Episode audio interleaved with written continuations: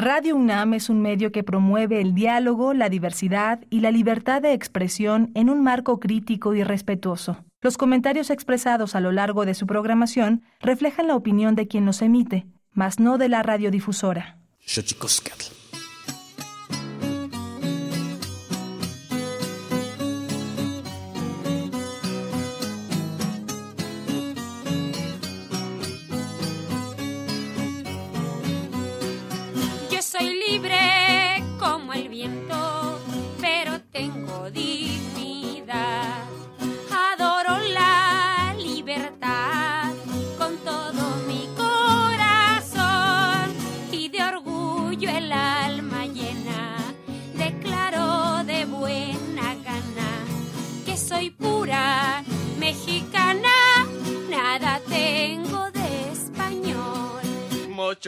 Mi magiquita. Yo cuando me hacen la guerra, ¿quién lo llamo a nuestra tierra? ¿Quién le ruega estar aquí? Yo quererte con mirarte, sabe Dios que me condenas. Vea que te saquen de penas, vamos en y salimos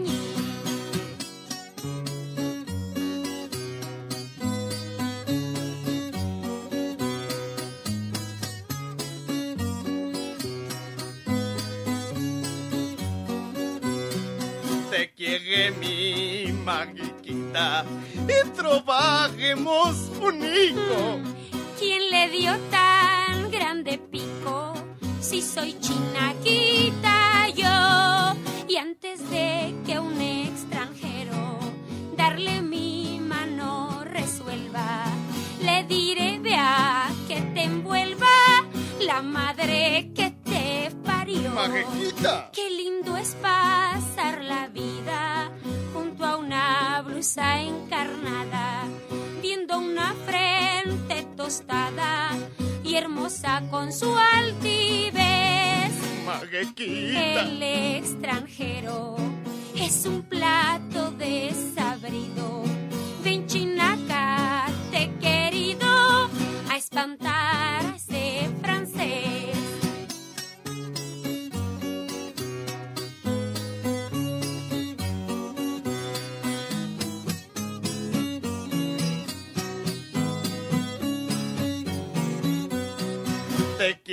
mi magiquita, trabajemos unico. Mm, ¿Quién le dio tan grande pico?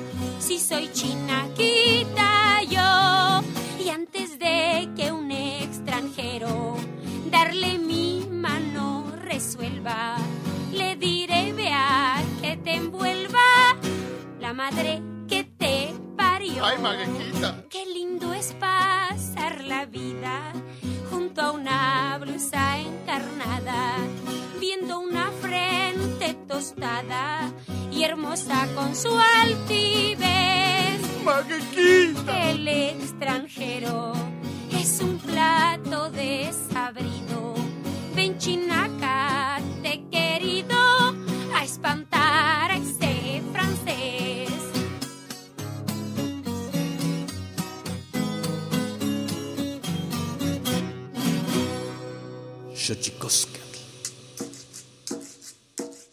El collar de flores comienza a hilarse. Es momento de ir a lo profundo. Radio UNAM presenta Xochicóscatl, collar de flores, con Mardonio Carballo. Hacemos revista del México profundo.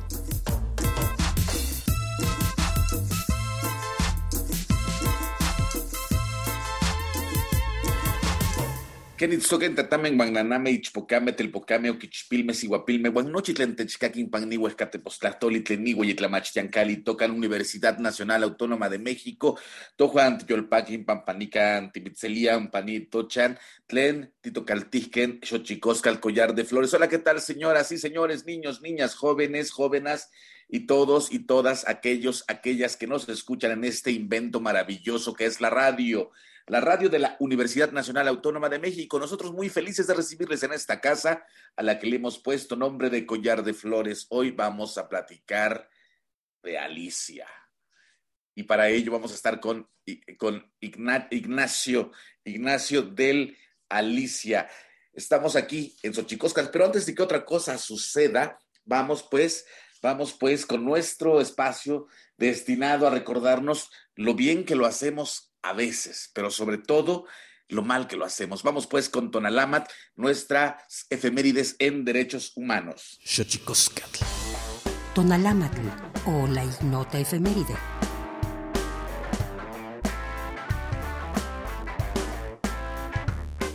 4 de abril de 1997, el Consejo de Europa suscribe el Convenio para la Protección de los Derechos Humanos y la Dignidad del Ser Humano para garantizar su dignidad. 5 de abril de 1989, el movimiento sindicalista Solidaridad, fundado por el político Lech Walesa, es legalizado y puede presentarse a las elecciones generales en Polonia.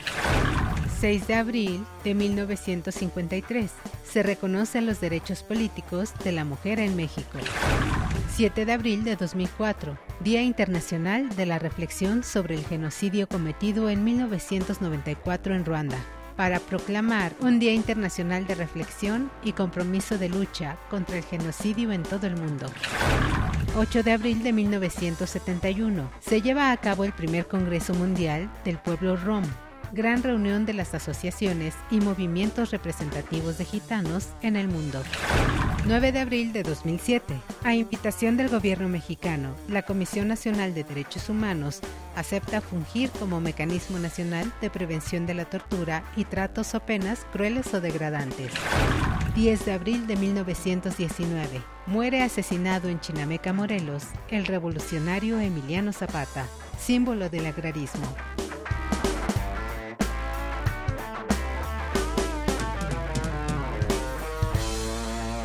Xochicoscatl.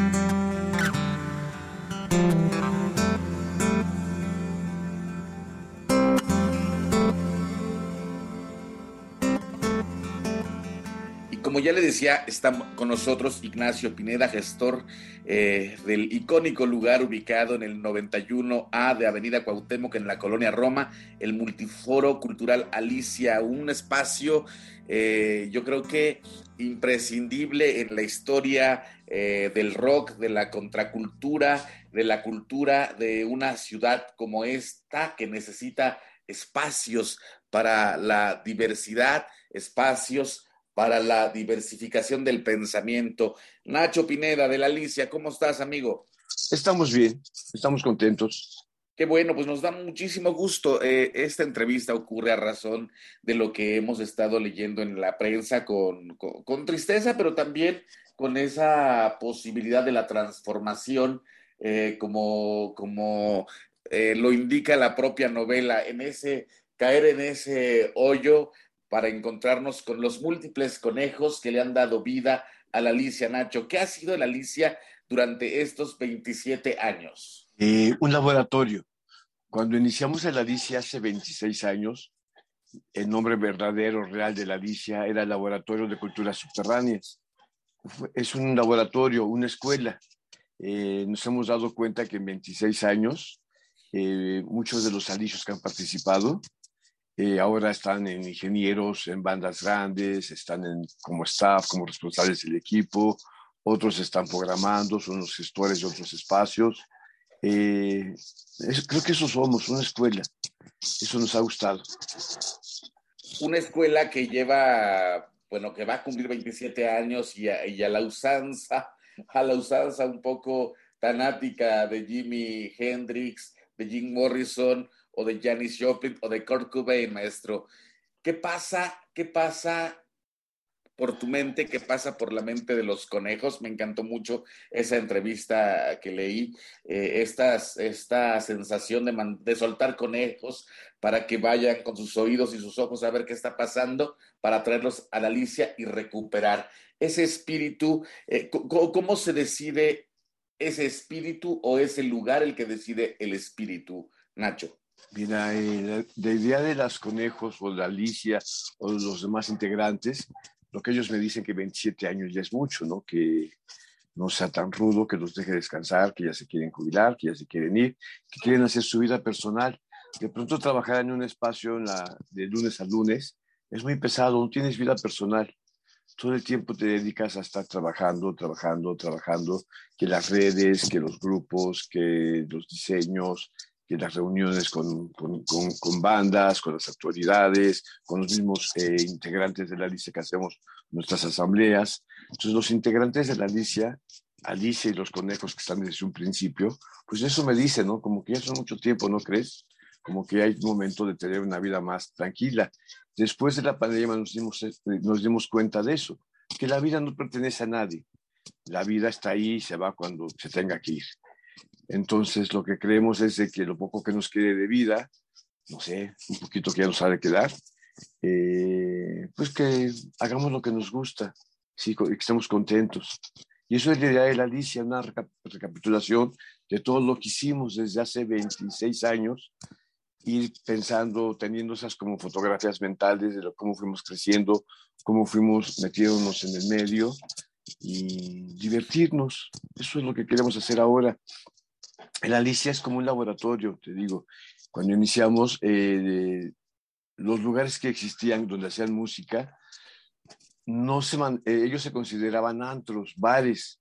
El Alicia desde un inicio nunca quiso ser eso, nunca quiso ser un bar, nunca quiso ser un antro, era al revés, era como un, espacio de la resistencia.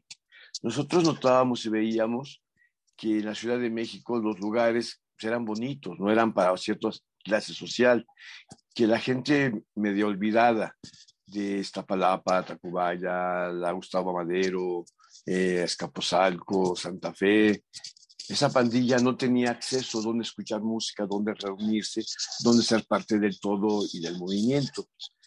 Entonces, gracias a los conejos que nos ayudaron mucho, uno nos decía qué es lo que los eh, jóvenes querían escuchar, qué es lo que estaban escuchando todavía en sus cintas en, el cassette. Y el otro conejo nos decía, los jóvenes, qué lo, cómo estaban hablando, que había un cambio en ese momento, en 1995-96. Nos decían eso los conejos. La gente está usando tatuajes, piercing, los colores de los cabellos de colores, ropa holgada, otro tipo de hablar. Y escuchan grupos rarísimos, grupos de ska, de soul, de rockabilly, de reggae, de hip hop, de garage, de punk rock, de hip hop. Había un montón de nuevas músicas que estaban ahí escondidas, que ni la radio, ni la, ni la industria del entretenimiento, ni las revistas, ni los medios mm, les ponían cara y, y oídos, ¿no? Ellos estaban ahí escondidos. Entonces comenzamos a trabajar con esos amigos comenzamos a reunirnos, platicar qué es lo que querían, cómo veían, qué les gustaría, y empezamos a trabajar en conjunto con los grupos de esos años como eh, el Panteón Rococó, los Salón Victoria, la Secta Cor, la Tremenda Corte, los Exquisitos, los Acapulco, los Twin Tones, el AK-47, el Sociedad Café, el Gula, eh, y, y, recuperamos algunos grupos que estaban como, ya no, las nuevas, esas generaciones, como que no los escuchaban tanto, como Radio 14, como Decibel, como Xomasoma, como los rupestres, ¿no? Con los grandísimos rupestres, esa generación de músicos con una narrativa maravillosa que pues nunca les han dado su lugar eh, debido. Eh, eso fue lo que fue la Alicia, trabajar con ellos y a, la, y a la par con la gente que hacía graffiti, que hacía tatuaje, que hacía cómic eh, y que andaban con otras ideas políticas no tan oficiales. Recuerda que en esos años estaba el, el zapatismo creciendo y por el otro lado el Alicia desde un inicio reivindicó a Flores Magón y el, el anarquismo. Entonces fue una combinación muy divertida con todos eso lo que hicimos. Fue como nuestra merienda de locos. Todos nos reunimos, platicamos y caímos en el mismo hoyo y todos crecimos juntos, a la par los diseñadores. En ese momento estaban de Ramírez, el doctor Alderete, Alejandro Magallanes, Chema Escándal, y con ellos comenzamos a trabajar y te digo, se dio algo bonito, algo, algo muy interesante se dio. Se dio un nuevo lenguaje, una forma diferente de ver las músicas y la cultura en un momento dado. El Multiforo Cultural Alicia es un foro cultural y contracultural de la Ciudad de México, característico por dar cabida a la escena independiente musical y contracultural de México y de muchos sitios del mundo. Para la gente que nos está escuchando aquí en Xochicosca, el collar de flores en Radio UNAM anuncia eh, su cierre o su transformación, porque eh, leía eh, Ignacio Pineda, Nacho Pineda de la Alicia, que muy probablemente y quizá si así se decide se pueda convertir en una cooperativa, ¿ciertamente? Y mira, yo creo que Alicia y los conejos se van de, vacaciones. Eh, los alicios me comentaban que pues, qué iba a pasar con ellos, ¿no? que de pronto si les gustaba mucho el proyecto, ellos querían continuar. Y les dije que sí, háganse cooperativa, que el, el, espacio sea responsabilidad de todos los que están trabajando actualmente y el, se les entrega tal como está. Entonces, la única condición para ellos es que se hicieran cooperativa. Y estamos teniendo reuniones algunos miércoles para ver qué es una cooperativa, cómo funciona, de qué manera, qué es el hacer, qué son las tareas, qué son las responsabilidades, cuáles son los derechos. Y en eso estamos. A los alicios les espanta un poquito, pues lógico, las rentas y los permisos con las autoridades, que a veces son muy, muy complicados. Eh, pero en eso estamos. Si ellos aceptan, el Alicia sigue y como forma de cooperativa, el Alicia pertenece a los que van a trabajar ahí, están trabajando y que ellos se organicen a la manera que a ellos les convenga. Ahora somos como una asamblea, pero el que maneja el espacio soy yo en estos 26 años. Ellos ya serán parte de ellos y yo creo que ellos saben manejarlo. Soy muy transparente en cómo se maneja el espacio. Ellos ven, ellos les pagan a las bandas, ellos hacen números, yo más o, menos como que hago las, las programaciones, hablo con ellos, pero al final ellos se ven cómo se paga, cómo se reparte el dinero, a quién se le da dinero, a quién se le paga y a quién no. Ellos están muy atentos de lo que pasa. No soy el Nacho que se va a su oficina, porque ni tengo oficina, todo lo hacemos en Navarra. Ellos se dan cuenta de todo. Creo que es el momento que ellos se puedan ser responsables de la Alicia, tomarlo en sus manos y con sus inquietudes darle otra forma si ellos gustan. Hablas de un tiempo sumamente importante, 1995, es un año después eh, del movimiento zapatista, donde el imaginario, la narrativa nacional y la narrativa que contamina el espíritu de los jóvenes, pues cambia eh, profundamente. Eh, ¿Cuáles son los cambios que has visto en estos 26, casi 27 años, Nacho, en el pensamiento de la juventud, por lo menos de la Ciudad de México, que el Alicia, pues es un imán importante, ha sido un imán importante ¿Qué, es el cambio? ¿Cuál es el cambio que ves? Eh, ¿Hay más eh, politización en la juventud actual, Nacho? Eh, parece mentira, pero parece como que volteamos un reloj de tiempo, esos relojes de arena. Creo que la politización de los jóvenes y de las jóvenes en 95 era más notorio, era más político totalmente, ¿no? aparte de las chicas, eso es otro caso especial ahora. los muchachos eh, yo siento como que se están volviendo un poquito más conservadores, menos soñadores, menos imaginativos con respecto a la política y lo que se puede hacer. A mí eso me tiene muy preocupado y creo que es una deuda histórica que tiene las autoridades de esta ciudad con la cultura independiente eh, que le da vida. Es una deuda histórica que tiene el gobierno de la ciudad con los espacios independientes culturales y autogestivos que le dan poco de vida o parte de su vida a esta ciudad. Eh, los, los, los, años, los 12 años, no sé, 16, 16 veintitantos años que, que, estuvo la derecha en el poder, después en esa transición rara entre el PRI, PAN, PAN, PRI, eh, nos fue comiendo un poquito la derecha la cabeza, ¿no? Ellos fueron con sus programas de radio, con sus televisiones, con sus medios, fueron cambiando un poquito la, la idea, eh, lo que es la rebelión, lo que es la resistencia, lo que es la izquierda. No sé si es un mal quizás a nivel nacional, pero a los jóvenes les falta más autogestión, más autonomía, más crear las cosas por ellos, no tanto que se las den. Hoy de pronto creo que cambió un poquito la narrativa en las letras y en la política de los grupos de rock en la Ciudad de México. Eh, me espantan un poquito. No sé qué va a pasar con los jóvenes en un tiempo. Eh, me espantaría mucho que salieran a la calle pidiendo democracia y libertad y más derechos. De verdad que me tiene eso como un poquito espantado. Pero creo que es un poquito de culpa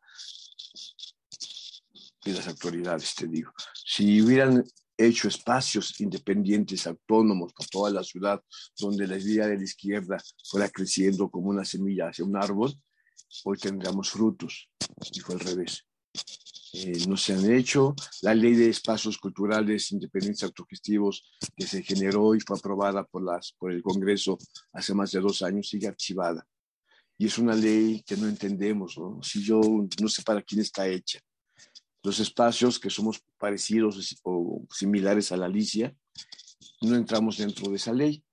Esa ley está bien hecha, pero tiene dos, tres eh, artículos, incisos medios raros, donde dicen que los espacios que vendan alimentos o vendan bebidas alcohólicas no pueden ser considerados espacios culturales, que se quedan en el rubro de restaurantes en la ley de establecimientos mercantiles. Yo digo, si todos los espacios tenemos que vender o alimentos o aguas o cervezas o algo, o algo así para poder pagar los gastos, porque tú, como tú, también tienes un espacio, tú es capaz de saber que los grupos cobran, los artistas cobran. A veces los artistas te piden el 100% de las entradas para ellos, para que puedan irse a presentar. Los grupos famosos que salen en la radio, pues te piden el 100%. Entonces, ¿qué hacen los espacios? Pues tienen que vender alimentos o bebidas para poder pagar la renta, los sueldos, el equipo, los permisos. Yo, yo, yo leo esta ley y digo, esta ley no está hecha para los, los espacios culturales independientes. Esta ley está hecha como fomento cultural para los espacios que ya tienen un comodato, tienen financiamientos.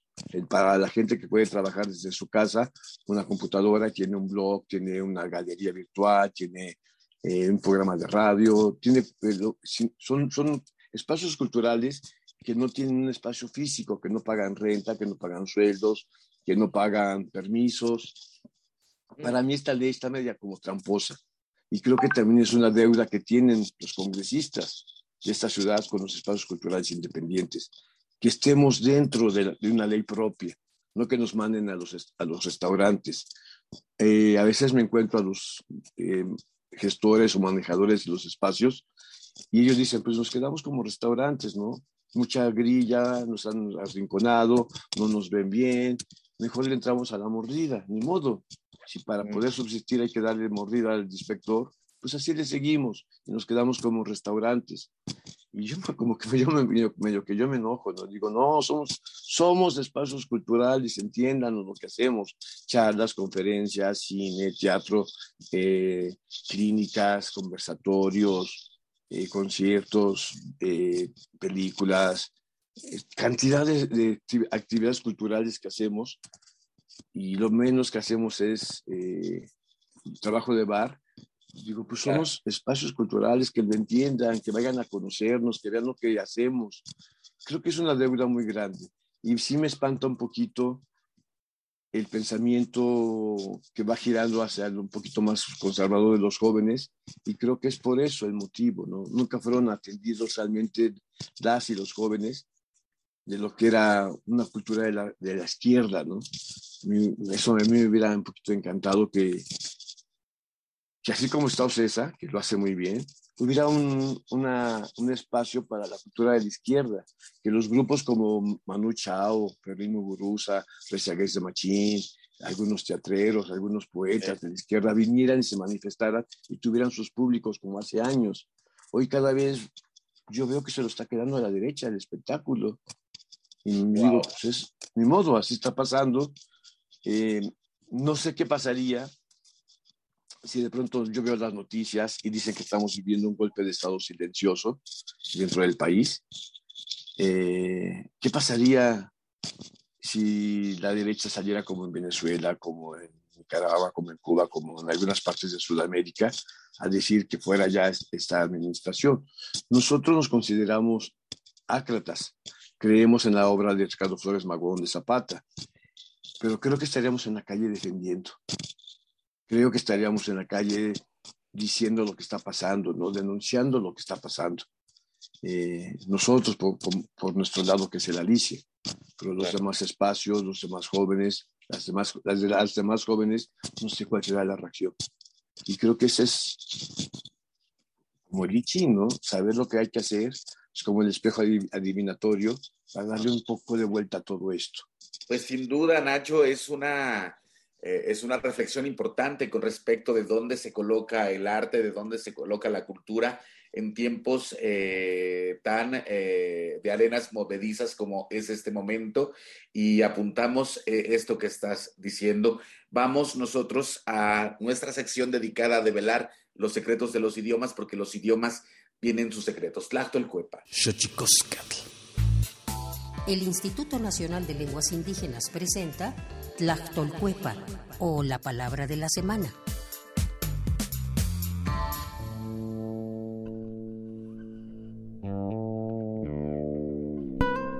Cheta.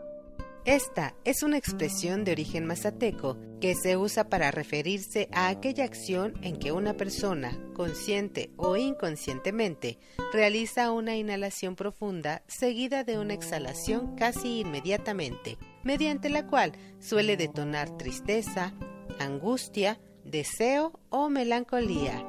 Nos referimos a suspirar. El vocablo cheta proviene de la variante lingüística mazateca del norte, la cual se habla en la región de Santa María Chilchotla, Oaxaca, y forma parte de la familia lingüística otomangue, la más grande y diversificada de México. De acuerdo con el Catálogo de Lenguas Indígenas Nacionales, editado en 2008, la lengua mazateca se habla en los estados de Oaxaca, Veracruz y Puebla. Tiene 16 variantes lingüísticas y cuenta con cerca de 350.000 hablantes mayores de 3 años.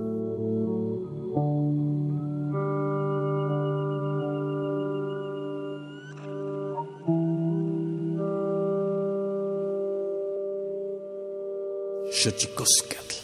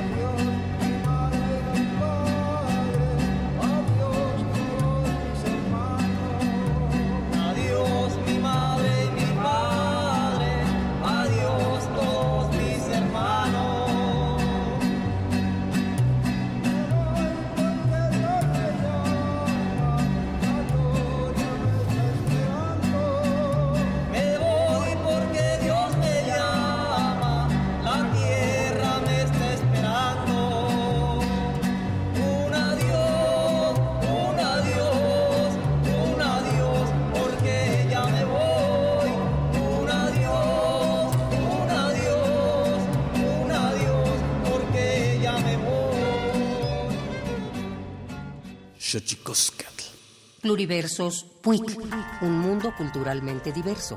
Espacio en colaboración con el Programa Universitario de Estudios de la Diversidad Cultural y la Interculturalidad.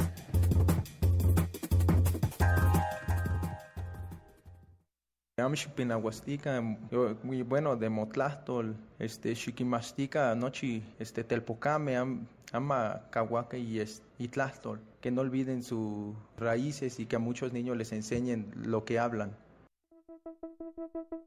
El náhuatl es la lengua originaria con mayor número de hablantes en México. Con aproximadamente un millón y medio, su uso se extiende desde el norte de México hasta Centroamérica. Jóvenes hablantes buscan preservar su lengua originaria a través de la música ante el riesgo de desaparición, como es el caso de Martín Cabrera Posada, hablante del náhuatl, originario de Tlalnepantla, Estado de México. También es conocido como El Mágico, quien decidió usar el rap como un puente para musicalizar la cosmovisión del pueblo mexica y conectarlo con el mundo. Pues ya llevo cinco años haciendo esto y pues para mí es un orgullo tener esta herramienta y poder este, dar un mensaje a toda la gente para que no olvide sus raíces y que quieran dar a conocer más sus lenguas porque se está acabando y hay mucha discriminación y los morritos ya lo andan olvidando. La Organización de las Naciones Unidas, ONU, declaró 2019 como el Año Internacional de las Lenguas Indígenas, una medida para alertar sobre el riesgo de desaparición que enfrentan 40% de las 7.000 lenguas originarias que se hablan en el mundo. Las expresiones artísticas ligadas al uso de las lenguas están cobrando auge con el tiempo. Sin embargo, los esfuerzos por recuperar la plenitud del uso de las lenguas en el contexto contemporáneo representa un reto mayúsculo. Aquí, algo del rap compuesto por el mágico, influenciado por el hip hop chicano mezclado con su lengua materna, líricas con un único propósito, llegar a nuevas generaciones para que hagan uso de la lengua. Ni machilia que no mine mis la poguía de vivencias, cosas locas de las que yo aquí vivía. A mi nequis con yetos igual ni música ni tlejos. Homishitla zona música regional, cual si huele ni tzi. Ne am ni pinawis ni conguilita ni tlacuicas ni tzi. De tzitzikitzi, desmacas y quichanza ni mitzcuicas hasta tlapas tlaniquistos san violencia tlaniquistos san melac. Ne amis cascayaguas ni pisto canot son teco tlanicnequi y canías ni pia este de ocelo ni pia mía.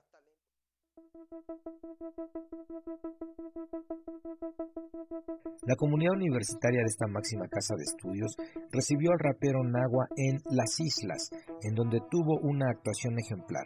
Revive este concierto de lenguas indígenas a través de nuestro canal de YouTube Puig Unam y dinos en nuestras redes sociales cuál es tu canción favorita de El Mágico. Encuéntranos como arroba Unam.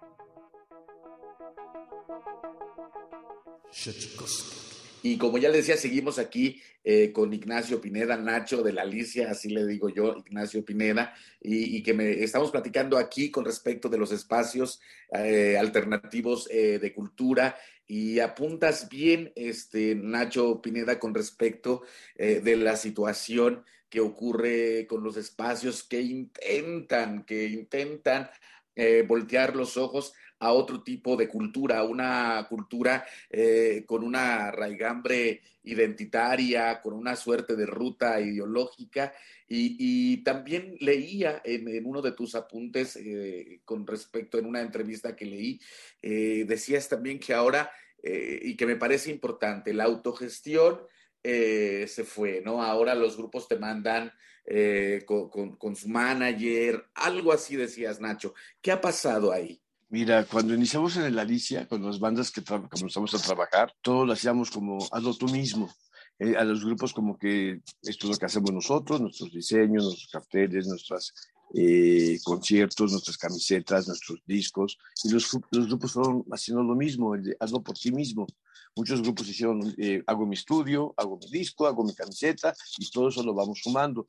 Era, y hablábamos con, directamente con los grupos, ambos nos íbamos a los eventos de música, en cualquier lugar donde veíamos que había un concierto íbamos a volantear. Por supuesto, íbamos a Chopo, íbamos a La Lagunilla, íbamos a Coyoacán, entre las bandas y la Lisa, a difundir las ideas de los grupos. Los grupos en ese momento estaban muy maravillados de ver un cartelote enorme con sus nombres Eh, ellos me decían, queremos un cartel, por favor, danos la mitad, nosotros lo pegamos en donde podamos, danos la mitad de los, de los volantes y vamos a trabajar juntos. Entonces era como mucha, mucha, mucha mística, mucha querencia por querer ser reconocidos y trabajar. Hoy trabajas con los grupos y lo primero que te dicen es, habla con mi agencia, ¿no? Habla con mi manager. Y el manager o la agencia pues ponen un montón de, de condiciones. Y tú te das cuenta con el tiempo que hemos llevado con las bandas, eh, las bandas le pagan a la agencia una cantidad más o menos alta para que ellos puedan trabajar, pues ellos les prometen entrevistas, radio, televisión, conciertos, una grabación con un, con un músico importante, con un estudio importante, les dan como para situarlos dentro de la escena musical, pero les cobran una cierta lana, entonces tienen proyectos de uno o dos años, acaba el dinero y pues adiós grupo, ¿no? Y vuelven a agarrar a otro grupo. Eh, y así se la van llevando las agencias, de un grupo trabando, trabando, trabando, y todos los que iniciaron hace dos años que invirtieron, pues se van quedando en el olvido. Entonces eso, a mí se me hace eso terrible, ¿no? Que esté pasando, que de pronto muchos grupos, muchos músicos acepten eso, ¿no? Lo que está, eh, esas condiciones, yo les digo, pues no es necesario, hagan ustedes mismos, ¿no? ¿Para qué te buscas una agencia? Eh, quizás un manager te hace cosas, trabajos que el músico a veces no, no puede, no quiere hacer, pero una agencia, una agencia que te haga todo, que te diga por dónde ir, cómo vestirte, cómo reírte, qué comentar, pues está terrible, ¿no? Eso son las condiciones de ahora.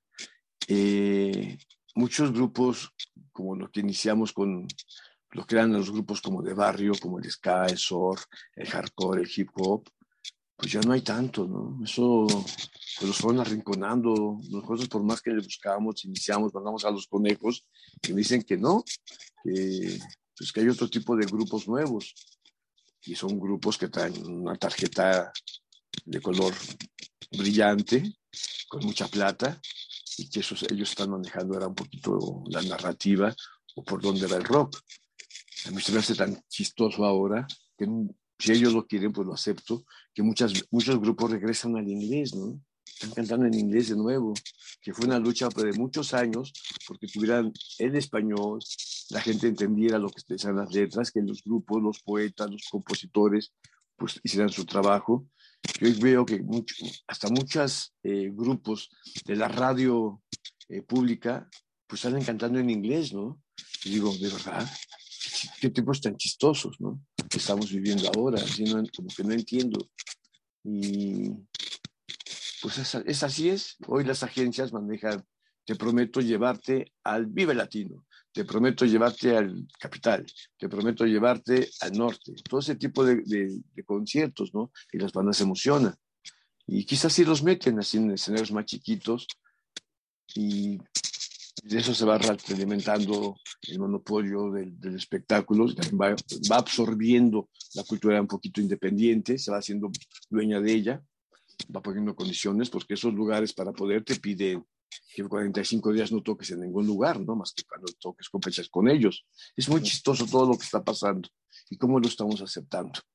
Creo que es el momento de darle la vuelta a la moneda. Es cambiar. Estamos todavía a tiempo de poder cambiar esto. Perfecto. Estamos platicando aquí con Ignacio Pineda en Xochicosa, el Collar de Flores, aquí en Radio UNAM.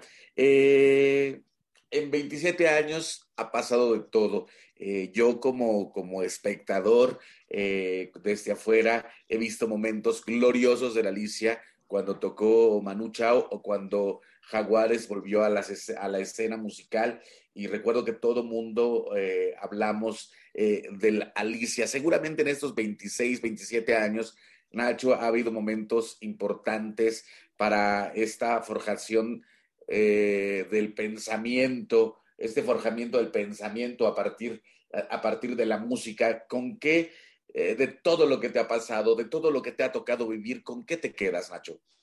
Con todo. Mira, de pronto para mí ha sido, fue muy bonito y me maravillé cuando la primera vez que fue a tocar a la Alicia, John Chávez Texeiro. Eh, yo con él me formé a los 16, 17 años cuando iba al CCH. Bueno, me pasé un poquito a politizar escuchar a John Chávez en el Alicia, para mí fue dije, pues vamos en el camino correcto, por aquí es.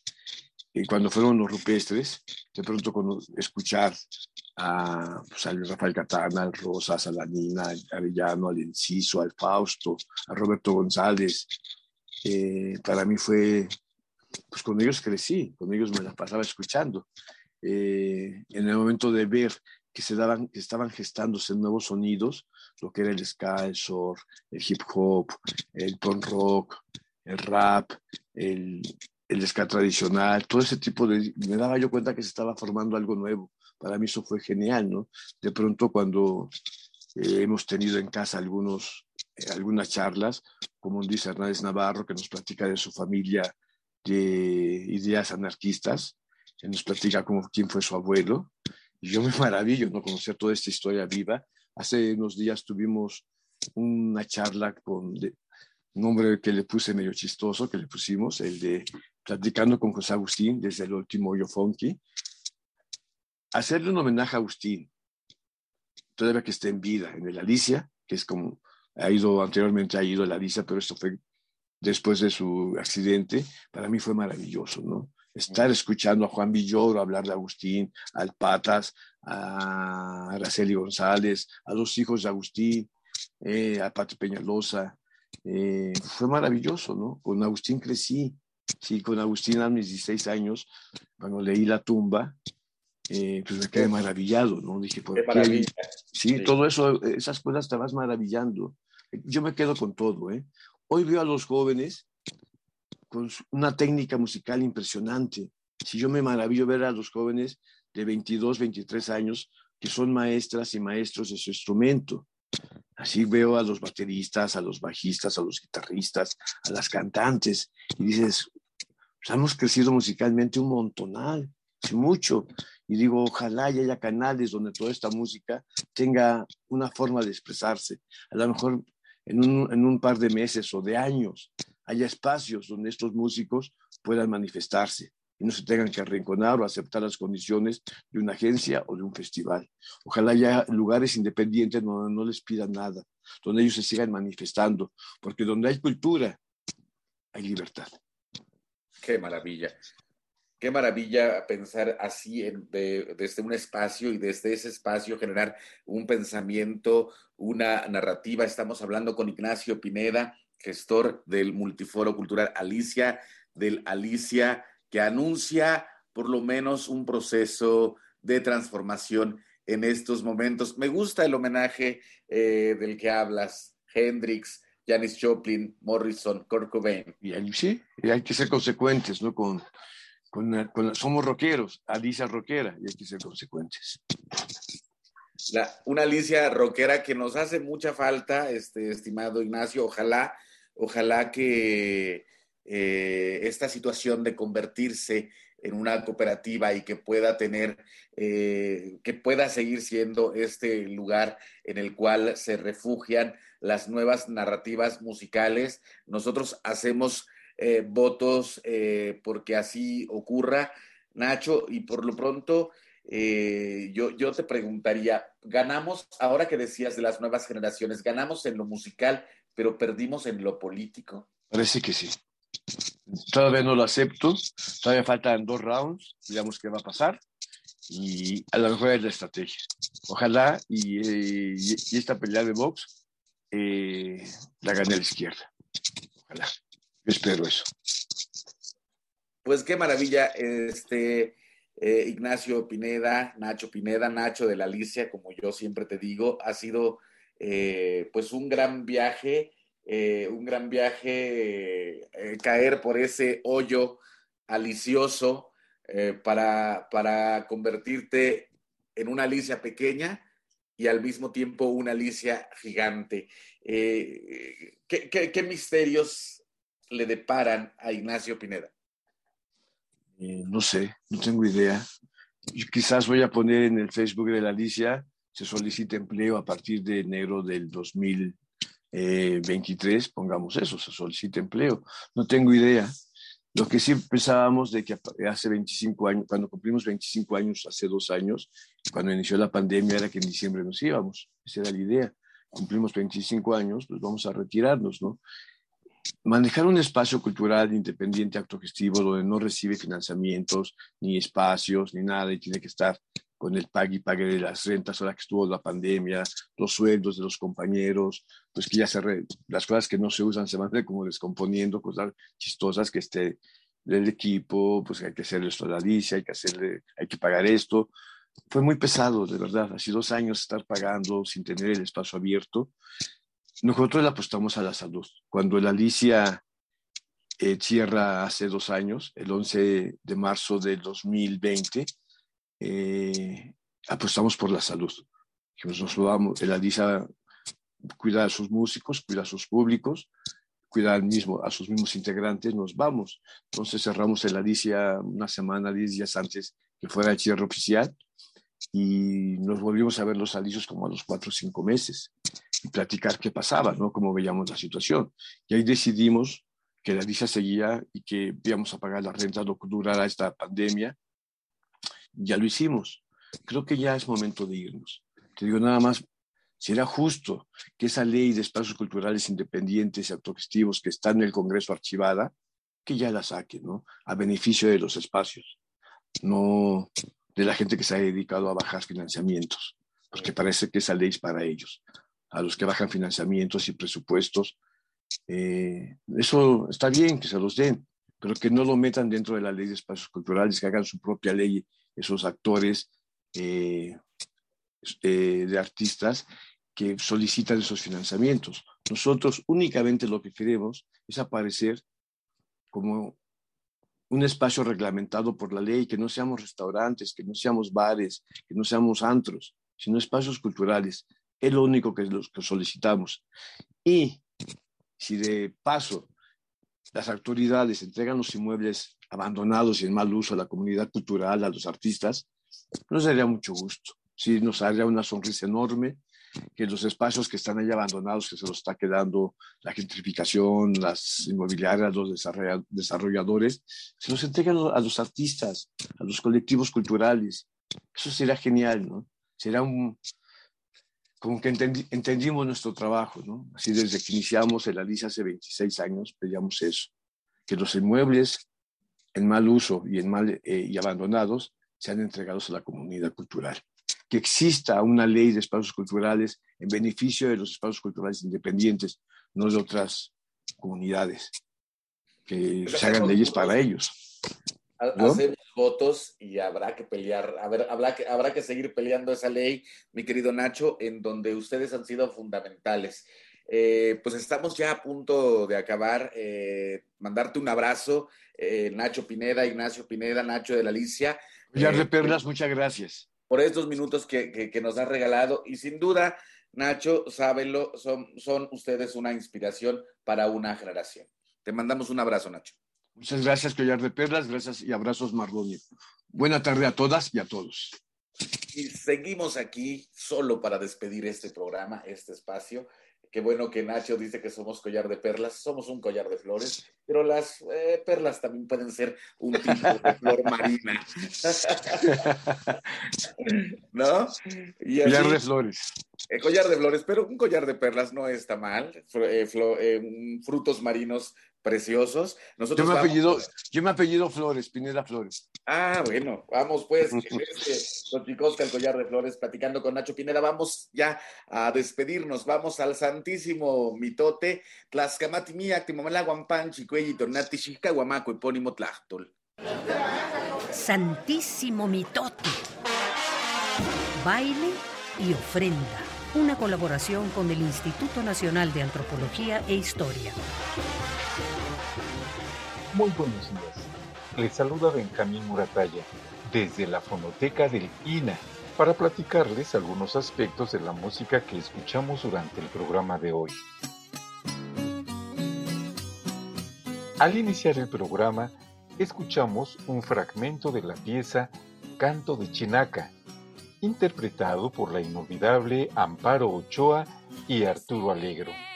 En la guitarra estuvo Margie Bermejo y en el tiple Mario Ardila. Forma parte del repertorio del cancionero de la intervención francesa número 13 de Testimonio Musical de México. La investigación es de Irene Vázquez Valle y la grabación de Rodolfo Sánchez Alvarado, realizada en 1972.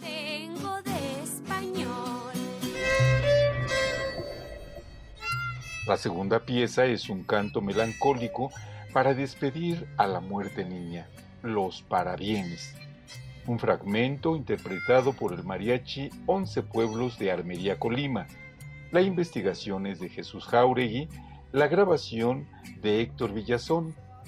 La realizaron en Guadalajara en el 2010 y está incluida en el disco La plegaria musical del mariachi, velada de minuetes en la Catedral de Guadalajara 2010-2011.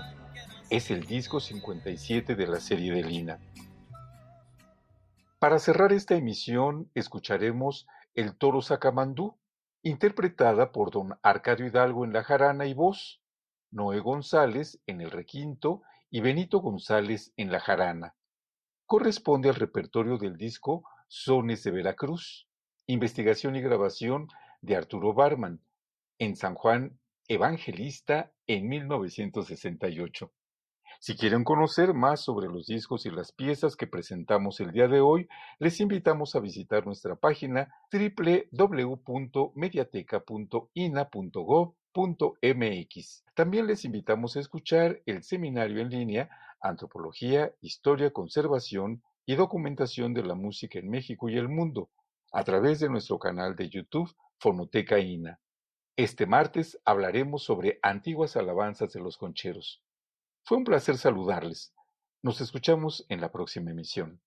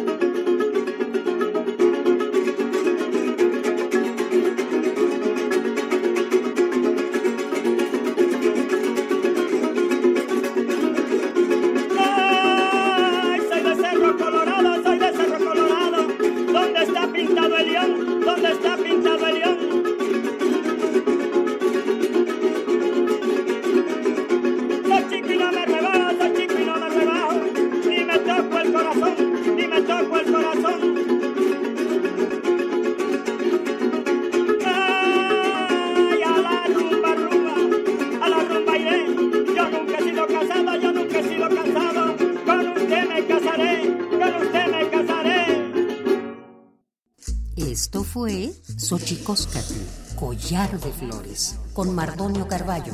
Hacemos revista del México Profundo. Una producción de Radio UNAM. Experiencia sonora.